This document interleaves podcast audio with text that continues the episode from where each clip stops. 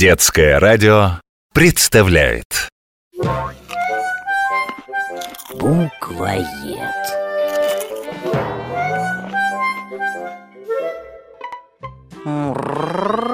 Сима, ты как будто невеселая А чего веселиться-то?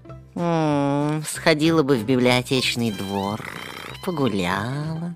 На улице снежок выпал, на санках бы покаталась. Я там была. Тот снежок, что выпал, уже давно растаял. Санки скребут об асфальт. Не пойду на улицу, там противно. Напрасно ты так сердишься на погоду. Ведь что может быть интереснее, чем перемены? Даже если это перемены погоды. Да уж какой там интересно? Слякоть повсюду. Правильно, слякоть А что такое слякоть? Талая вода вперемешку со снегом Конечно А как такое может быть? Не знаю Такое происходит только при температуре 0 градусов. Если температура выше, снег растает, а если ниже, вода замерзнет.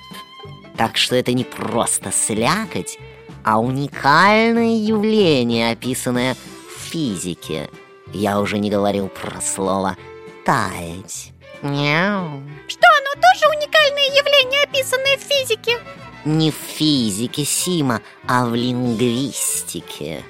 Физика — это наука о природе, а лингвистика — наука о языке. Тебе слово «таять» по звучанию ничего не напоминает?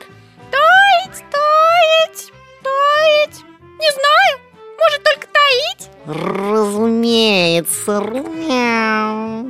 Когда снег тает, что он делает? Исчезает, превращается в воду Да, а потому слово «таять» приобрело еще одно значение – исчезать, скрываться. Например, говорят, что корабль растаял вдали. Но ведь скрываться или скрывать что-то можно и по своей воле, так сказать, намеренно.